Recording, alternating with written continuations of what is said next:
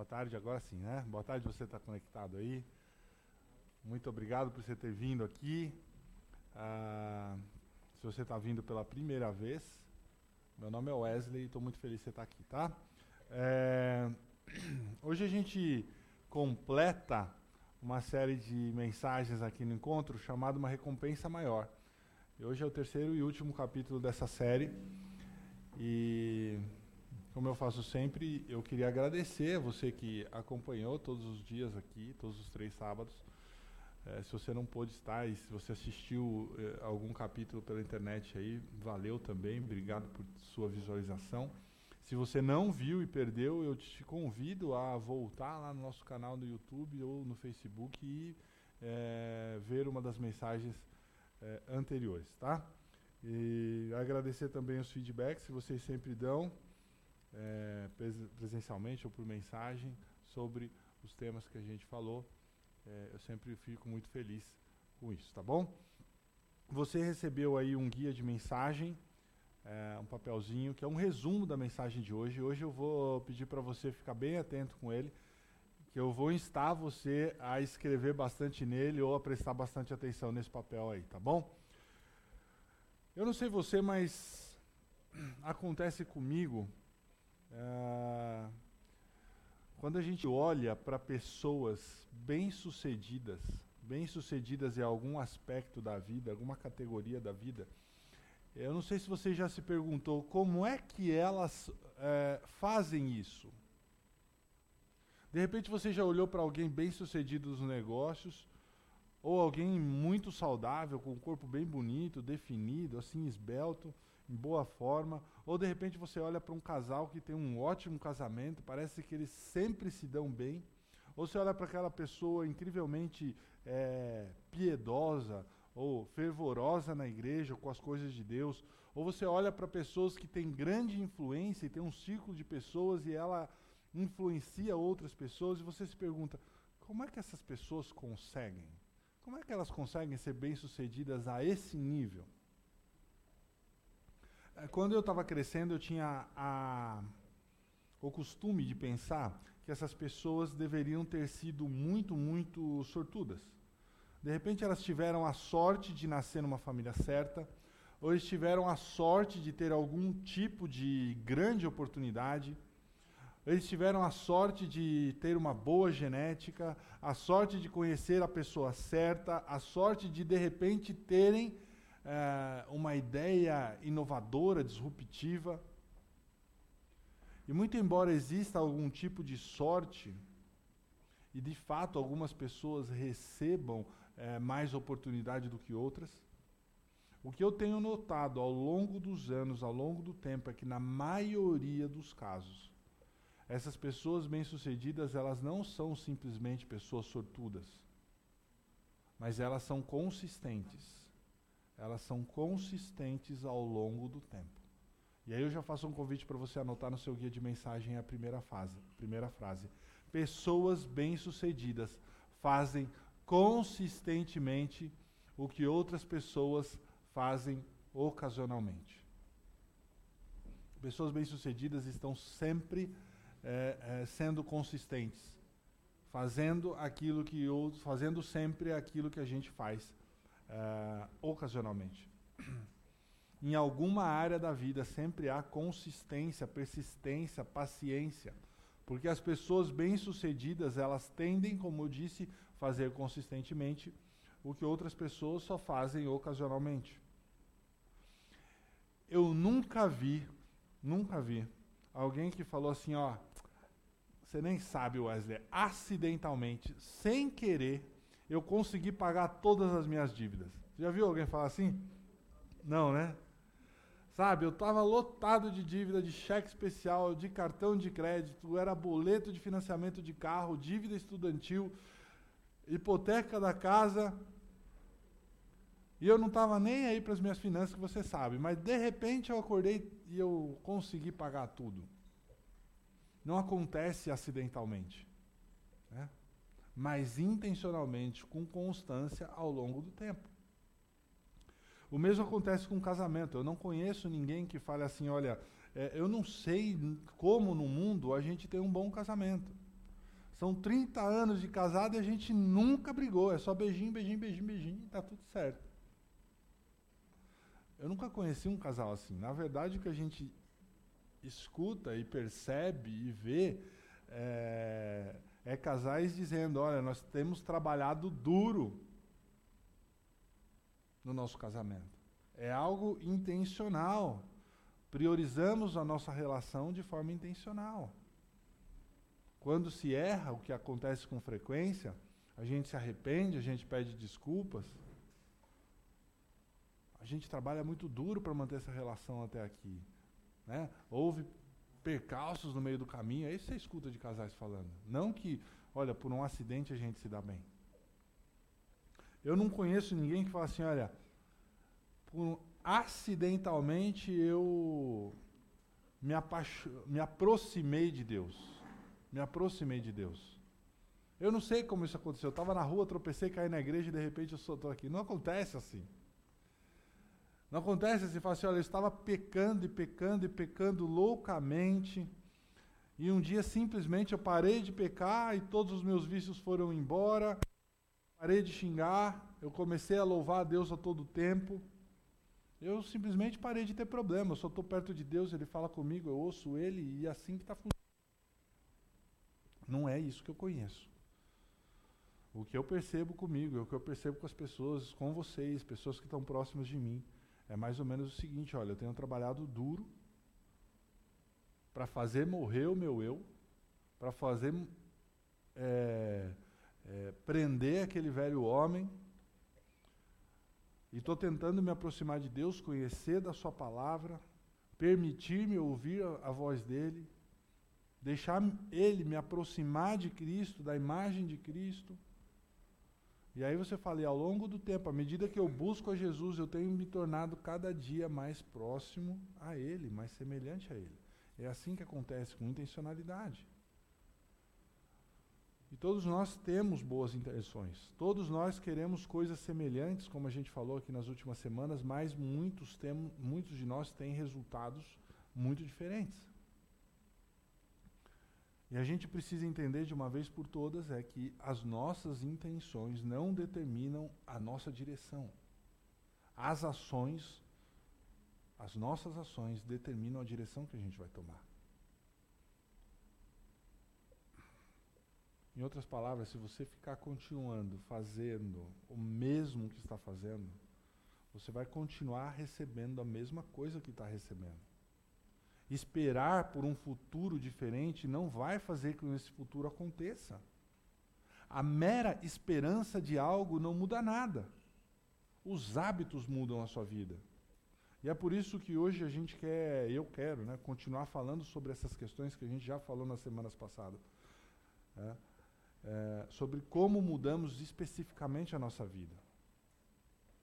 Eu quero continuar falando sobre isso e eu só quero dizer para você humildemente, dizer para você que a vida que você quer, a vida que você quer, seja ela nas suas finanças, seja ela nas suas amizades, seja ela no seu ministério da igreja, seja ela no relacionamento com seus filhos, seja a vida que você quer é, nos seus negócios, no seu trabalho, na sua, nos seus estudos, seja o que for, nunca ela é resultado é, de decisões que envolvam sorte. Mas a vida que você quer é o resultado de inúmeras decisões, pequenas decisões, consistentes ao longo do tempo.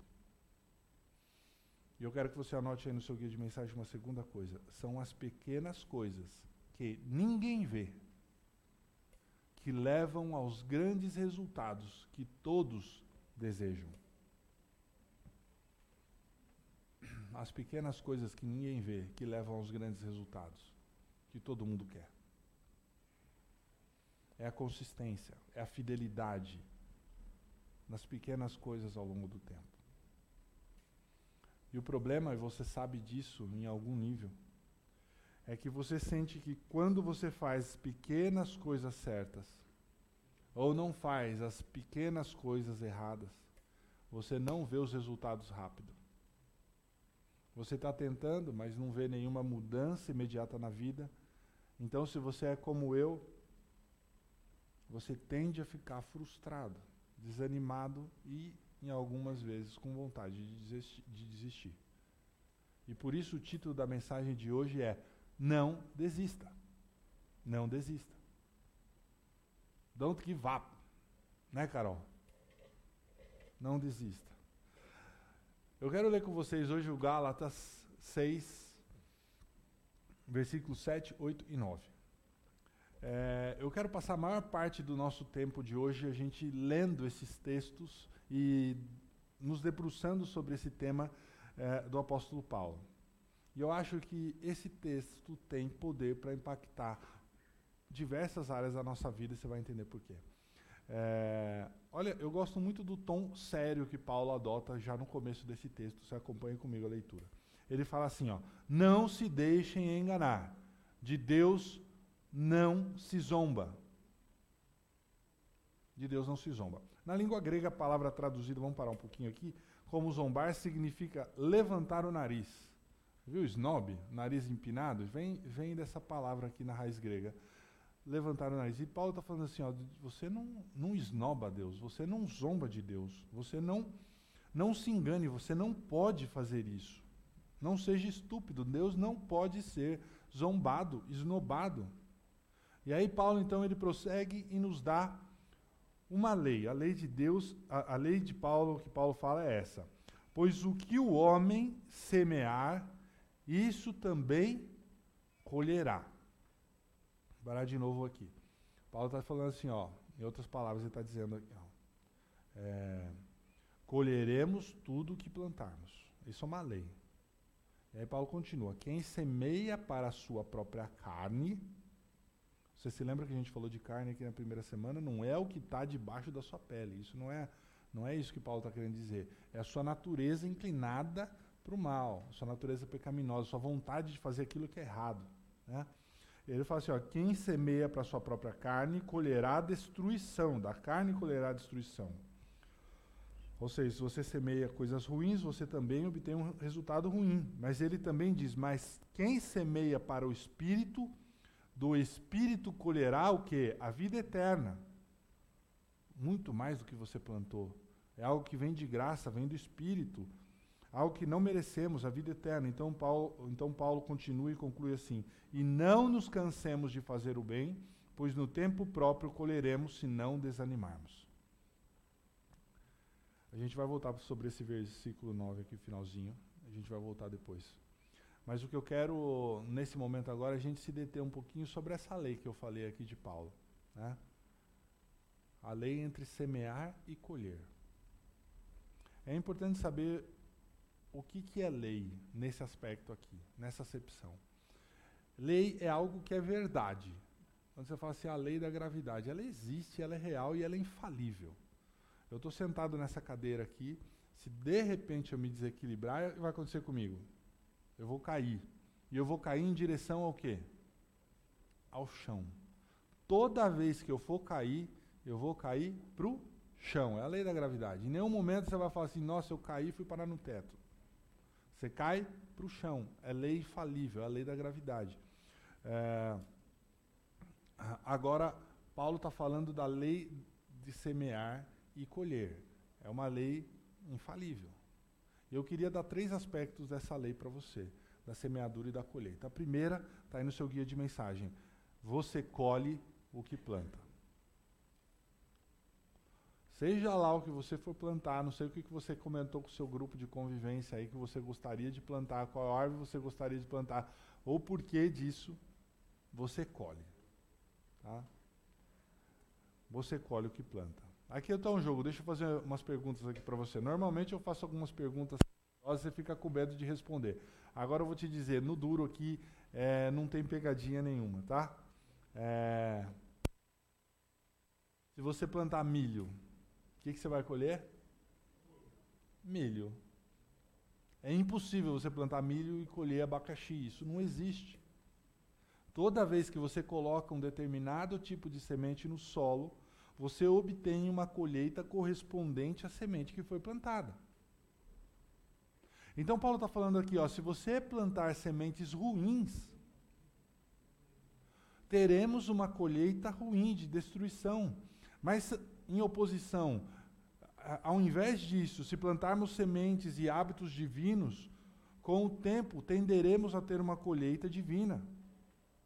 O lado negativo disso é, se continuarmos a pecar, se desrespeitamos as pessoas, se somos egoístas, se estamos vivendo com raiva, se a gente não perdoa ninguém, se somos amargos, se formos duros, se formos é, julgadores de todo mundo, se odiarmos as outras pessoas, isso vai voltar contra nós isso vai ser um fator multiplicador. Há um texto no Antigo Testamento do profeta Oséias em que Deus fala assim: Olha, mas vocês plantaram a impiedade e colheram o mal. Pode passar na tela aí. Vocês plantaram a impiedade e colheram o mal. É isso. Imagine, queridos, qualquer, qualquer área da sua vida, qualquer faceta da vida, você faz uma coisa errada. Por que, que você esperaria colher uma coisa boa daquilo que você fez errado? Pegue o seu trabalho, por exemplo. Se você chega atrasado o tempo todo, se você tem uma atitude ruim com todos, não é proativo e tal, quer fazer o seu e ir embora o mais rápido possível. Se você tem essa abordagem indiferente a tudo, por que é que você espera ser promovido? Né? Concordam comigo? E se você fica estacionado, você não progride na carreira, ou quem sabe é demitido, é a colheita daquilo que você plantou. Se você é um cara é, egoísta, lascivo, abusivo, que usa das pessoas e depois espera ter um casamento bom, se você está realmente num lugar ruim agora da sua vida, em algum aspecto da sua vida, por que será que isso aconteceu?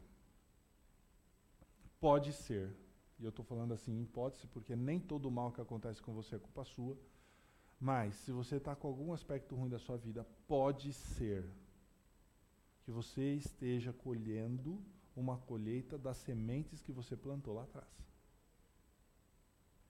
Se você quer comer a toda hora, é brigadeiro no café da manhã, é Big Mac com fritas extra, Coca-Cola. Você nunca se exercita, não cuida do seu corpo. Aí chega na sexta-feira, bebe uma cerveja porque sextou. Aí no sábado é outro litrão porque é sábado. Aí no domingo, para fechar o final de semana, você bebe novamente.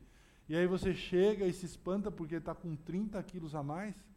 Ah, isso não é justo, eu estou sendo punido.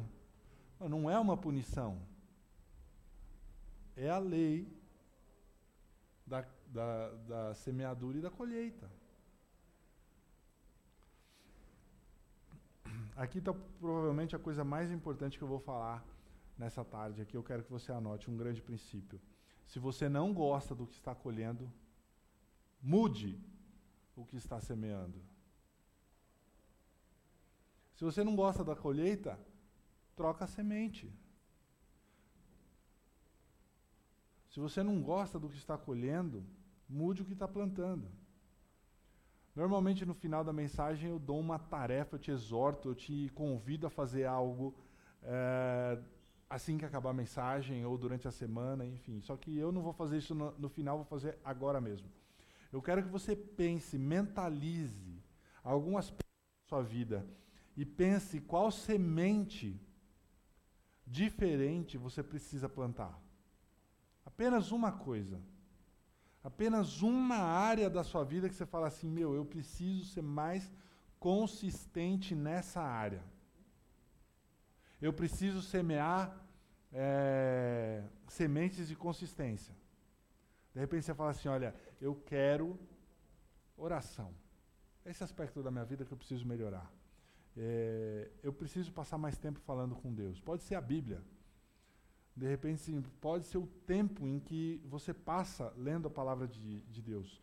De repente, você fala assim: eu preciso ser mais generoso. Eu percebo que eu sou muito materialista, muito egoísta. Eu preciso tomar decisões mais constantes na generosidade. De repente você fala assim, meu, eu, eu, eu minto para as pessoas próximas a mim. Eu tento manipulá-las. Eu tento impor a minha verdade para elas. Eu distorço a realidade. De repente você fala assim, eu preciso começar a falar mais a verdade. Pode ser perdão, pode ser aceitação, pode ser que você queira começar a economizar dinheiro, a reduzir sua dívida. Escolha um aspecto da sua vida que você queira que seja um pouquinho diferente, que você tenha uma colheita diferente daquilo que você está tendo hoje. Pergunte para si mesmo de que tipo de semente você precisa plantar. Escolha uma área e vamos plantar os tipos certos de sementes. E acredite, Deus trará o tipo certo de colheita. Se você não gosta do que está plantando, mude o que você está semeando. É uma lei, e essa lei é sempre verdade. Você colhe o que planta. Número dois, note aí. Você colhe mais do que planta. Aquilo que você semeia, Deus multiplica. Deus multiplica. Ah, no livro de Marcos, no capítulo 4, o Evangelho de Marcos, Jesus contou uma parábola, uma história é, sobre um agricultor, um semeador, que saiu para plantar boas sementes e, e Jesus contando que ele lançava as sementes da sua cestinha, da sua bolsa, né, é, e algumas sementes caíram no solo duro e não foi bom. Algumas sementes caíram num solo rochoso e não foi bom. Algumas outras sementes caíram entre espinhos, a, as plantas foram sufocadas e também não foi bom. Mas as sementes que caíram num solo bom produziram uma colheita incrível. Jesus disse isso, ó, e as que caíram, né, as sementes em solo fértil, representa os que ouvem e aceitam a mensagem e produzem uma colheita de uma só semente, 30, 60 ou até 100 vezes mais que a quantidade semeada. Em outras palavras, você planta uma semente e dessa semente nasce uma árvore inteira, que então passa a produzir frutos com mais sementes e mais frutos e mais frutos e você começa a ter uma colheita exponencial. E você pode ver isso nos seus relacionamentos, em sua disciplina. Se você entrar numa sala como essa, e talvez alguns de vocês aqui hoje experimentaram exatamente o que eu vou falar agora, se você entrou aqui e deu sorriso, e deu o seu único sorriso, muito provavelmente Deus multiplicou isso e você recebeu dezenas de sorrisos em troca. Certo ou não? Sorriso de verdade. Deus multiplica aquilo que você planta. Você recebe de volta. Mas de repente você tem o dom espiritual da estupidez, chegou aqui grosso, brigando com todo mundo. Boa tarde por quê? Bom sábado por quê? A tendência é que você vai receber grosseria de volta. E de mais gente. Porque você colhe mais do que planta. Atribui-se a Albert Einstein a frase de que os juros compostos são a maior força do universo. Provavelmente você já ouviu isso. Einstein estava falando de investimentos financeiros. Nos investimentos, escolhas inteligentes, consistência e tempo levam a resultados extraordinários. E isso funciona nos investimentos, mas essa equação, ela se aplica a diferentes aspectos da nossa vida. É, Darren Hard, é, em seu livro O Efeito Acumulativo, ele traz uma equação muito verdadeira.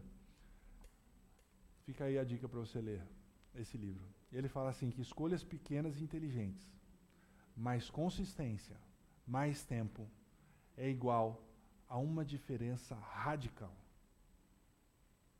E aí ó, não estamos falando apenas de investimentos financeiros. Quando nós fazemos as pequenas coisas certas e de forma consistente ao longo do tempo, plantando os tipos certos de semente, no tipo certo de solo, no, tipo, no, no tempo certo do ano, Deus vai enviar o sol e a chuva e vai te produzir uma colheita radicalmente diferente, grande. Eu quero compartilhar com vocês uns exemplos que tem nesse livro do efeito cumulativo. Mas só para você saber, se você ler o livro, você fala assim, ah, Wesley, esse exemplo não estava exatamente assim lá. Eu mudei um pouquinho, tá? Mas se você não gostar do que eu fiz, me culpe, não culpe o autor do livro. Mas a, a raiz da ilustração vem dele. Vamos imaginar três caras, três homens. E vamos supor que eles ganham a mesma quantia de dinheiro. Eles têm o mesmo salário. Eles moram na mesma rua, no mesmo bairro.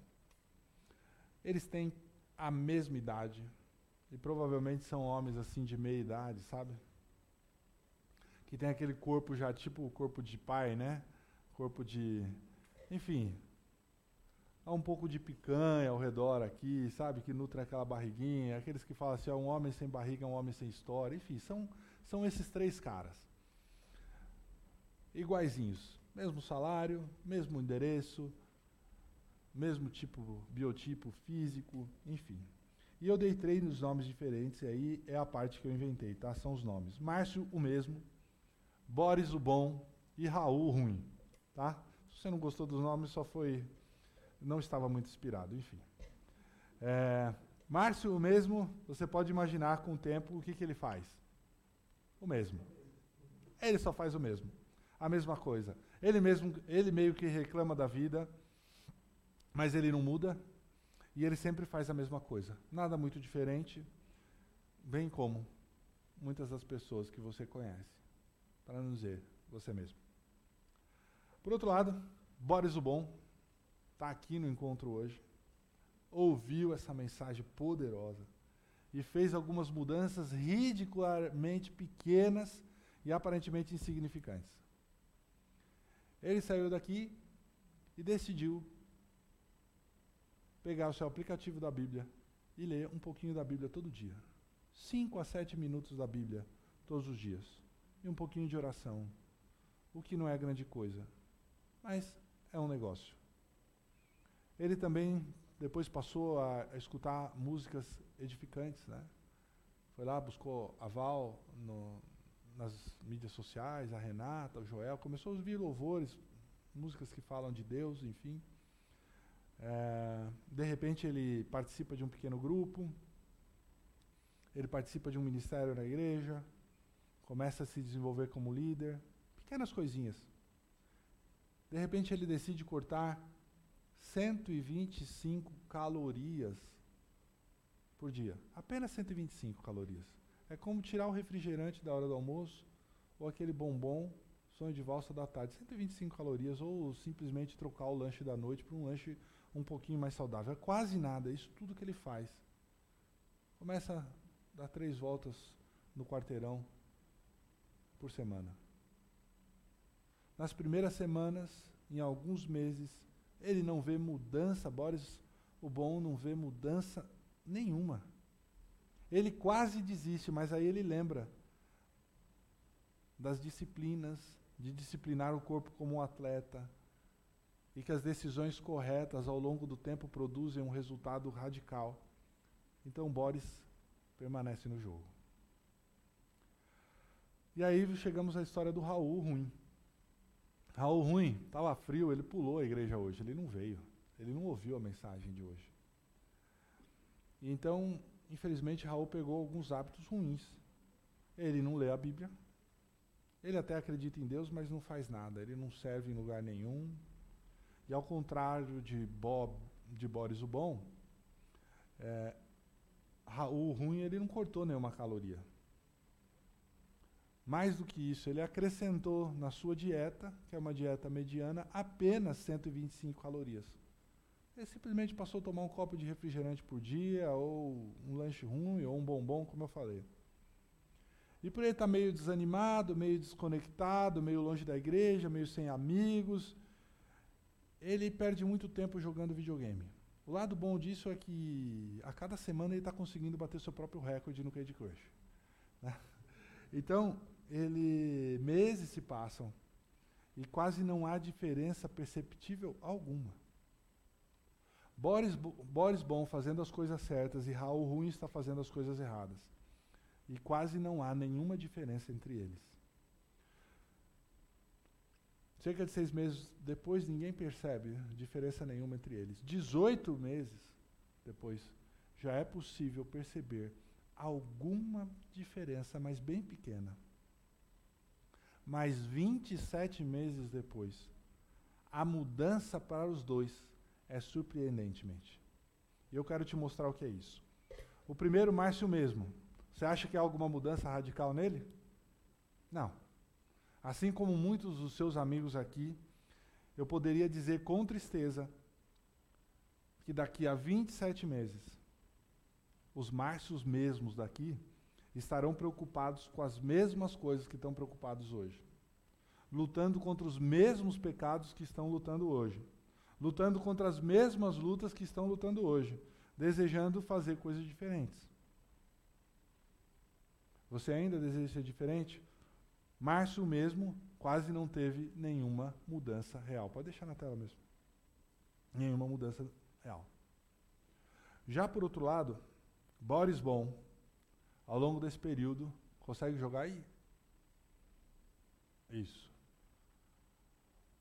Ao longo de 27 meses, ele consumiu 117.500 calorias a menos do que ele estava acostumado e perdeu 13 e meio quilos.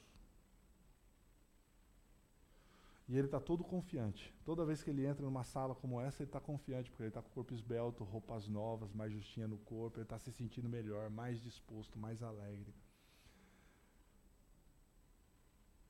Já Boris, é, já o Raul Ruim, por outro lado, eu não tenho uma boa notícia. Raul Ruim consumiu 117.500 calorias a mais e aumentou, como diz a matemática aqui, aumentou também 13,5 quilos. Você acha que ele está confiante quando sai em público e entra numa sala cheia de amigos? Está com a autoestima boa? A diferença entre Boris Bom e Raul Ruim é de 235 mil calorias e 27 quilos entre os dois. E eles começaram iguais, mas com apenas pequenas mudanças. Pequenas mudanças positivas geralmente se transformam em outras mudanças positivas.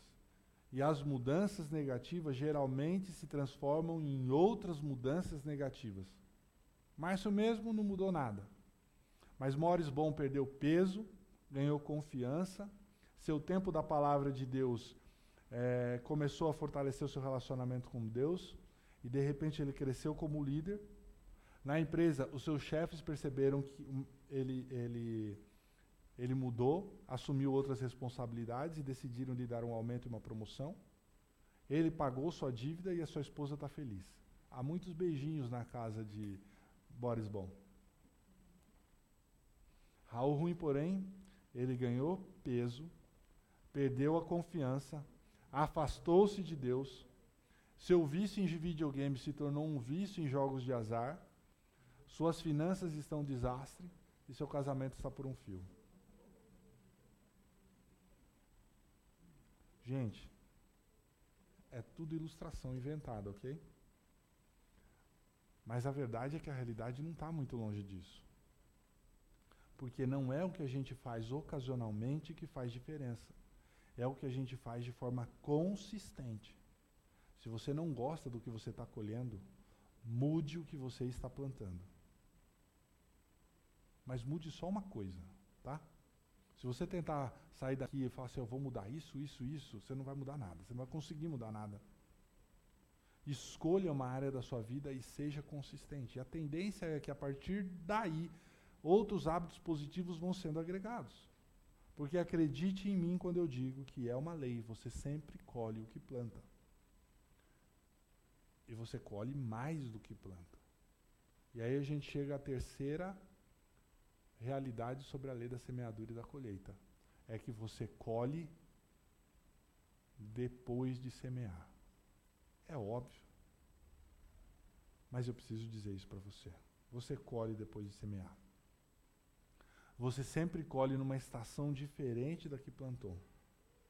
Se você planta no outono, normalmente você planta no outono, você vai colher na primavera. Você tem que esperar na primavera. Isso se você não desanimar. Deixar de regar, deixar de tratar, deixar de cuidar do solo. Se você não desanimar. E o que, que a gente costuma fazer? Assim, ah, eu orei por cinco dias e não aconteceu nada. Ou eu tenho rezado, rezado, rezado, rezado todos os dias na última semana e ainda assim eu não me sinto perto de Deus. Eu fui na academia cinco vezes nesse último mês e ainda assim eu não perdi os flancos aqui. eu estou tentando pagar minha dívida de 50 mil. E aí, de repente, durante todo o mês, você evita tomar café na cafeteria para economizar, leva sua garrafinha térmica. Aí você fala assim: olha, eu passei por todo esse sacrifício e economizei 100 reais só. Então, ao invés de eu dever 50 mil, eu devo 49,900, que é a mesma coisa. E assim você conclui erroneamente que as pequenas decisões não importam tanto. Mas aí você esquece qual que é a história. Quem somos nós? De muitas maneiras diferentes, a nossa vida, e anotem no seu guia de mensagem, é a soma, e aí me perdoem pelo pleonasmo, é a soma de todas as decisões que tomamos. A nossa vida é a soma de todas as decisões que tomamos. Em cada ação, você está escolhendo uma direção.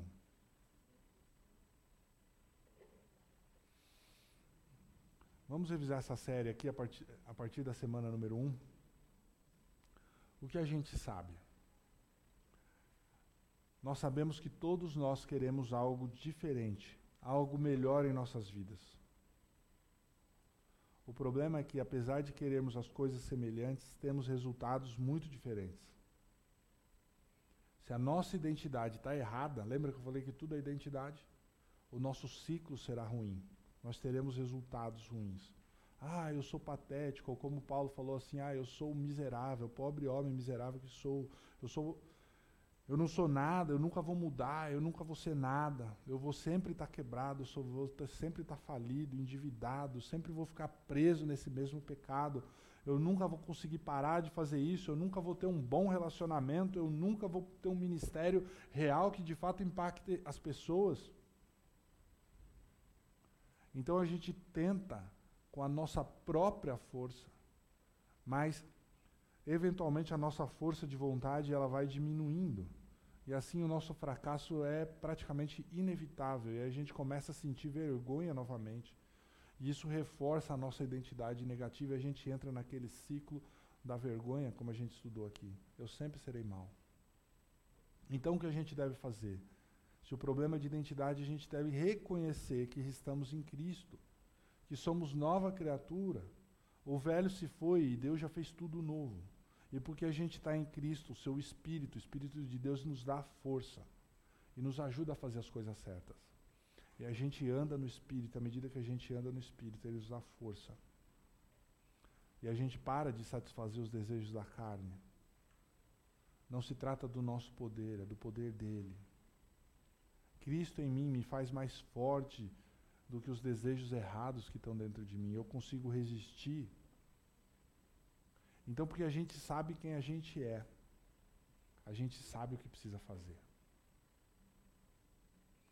E a gente não está tentando fazer nada. A gente já, já é.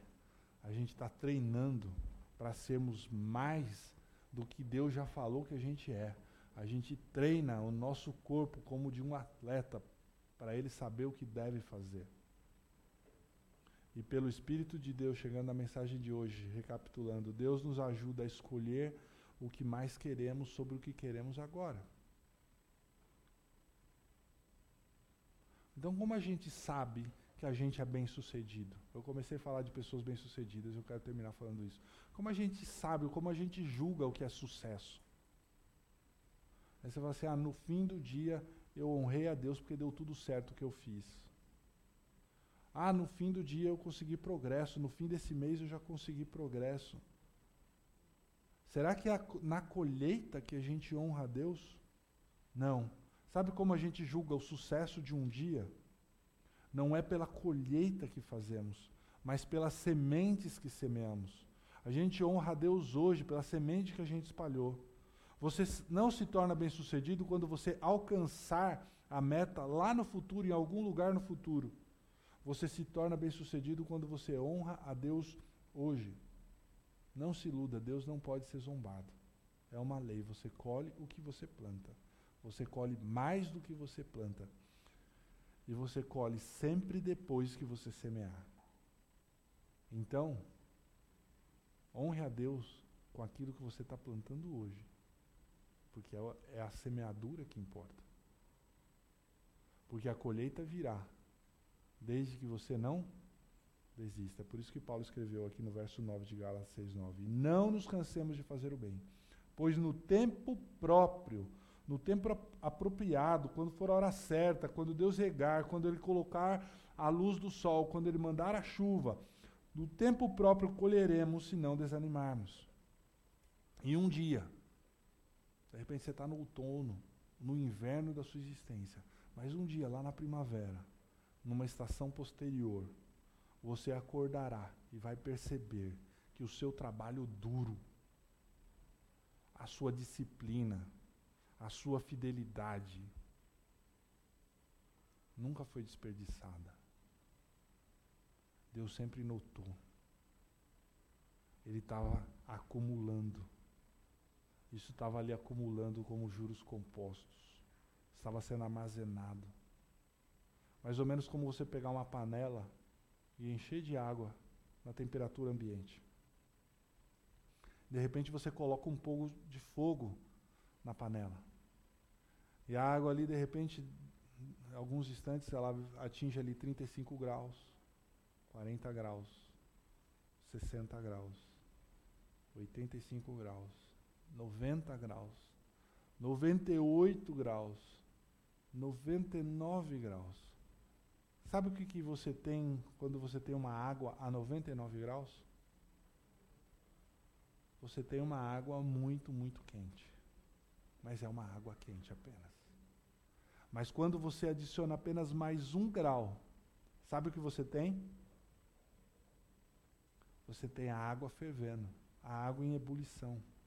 Você não tem simplesmente só mais uma água quente. Agora você tem uma água fervendo. Aqueles graus ali foram acumulando. Um dia, de repente, você vai acordar e vai perceber que o seu casamento é melhor do que você jamais imaginou que poderia ser. Um dia você percebe que todo aquele seu esforço diário resultou em 27 quilos a menos do que o seu amigo da rua. Um dia você vai acordar e vai perceber que todo o seu sacrifício te fez livre da escravidão das dívidas. E aí você não está apenas dando 10% da sua renda para abençoar outros, está dando muito mais. Um dia você acorda e percebe que se, se achava indigno para ser líder de um grupo pequeno na igreja.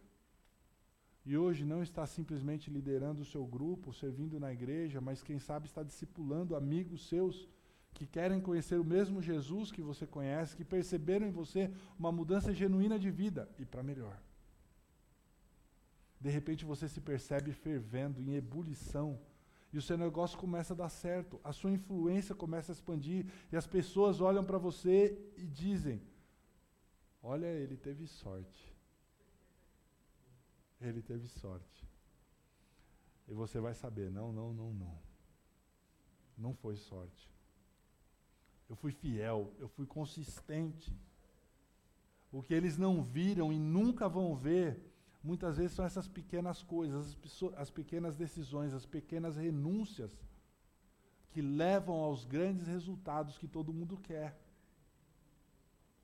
As pessoas não vão ver você superando as suas próprias dúvidas, as suas inseguranças, confessando os seus pecados, se levantando e tentando novamente. Eles não vão ver vocês trancado no quarto, orando, buscando a Deus, pedindo dependência dEle. Eles não vão ver as madrugadas, você suportando as madrugadas, suportando as críticas que são fortes e mesmo assim tendo um coração cheio de graça e perdão e um sorriso no rosto.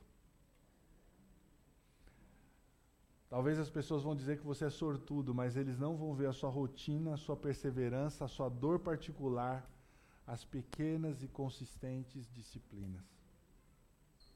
Ninguém vai ver isso, mas você saberá que são as sementes que você plantou e é a colheita que Deus está trazendo. E é por isso que eu vinha dizer aqui que você está numa colheita, numa colheita de justiça. Então, tome cuidado com o que você planta, porque essa lei é infalível. Não sei o que é, mas não desista de orar. Não desista de acreditar. Não desista. Jesus disse que o nosso Pai, que nos vê em secreto, nos recompensará. Ele vê. Não pare de dar, não pare de amar, não pare de poupar, não pare de tentar das, sair das dívidas, não pare de tentar vencer o vício. Se você falhar hoje, sempre haverá o amanhã. Você continua buscando a Deus. Você acorda cedo e fica até tarde. Quando todo mundo já foi embora, você continua. Quando todo mundo fez 10 repetições, você faz 12. E você sempre faz um pouco mais.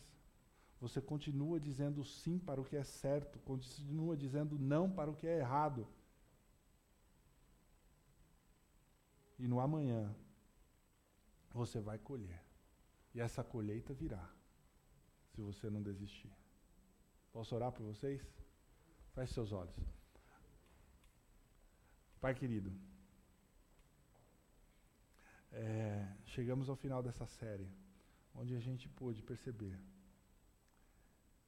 que há, que há recompensas maiores para nós, para aqueles que não desistem, para aqueles que continuam lutando, para aqueles que dependem do poder do Teu Santo Espírito, para aqueles que dizem sim para o que é certo e dizem não para o que é errado.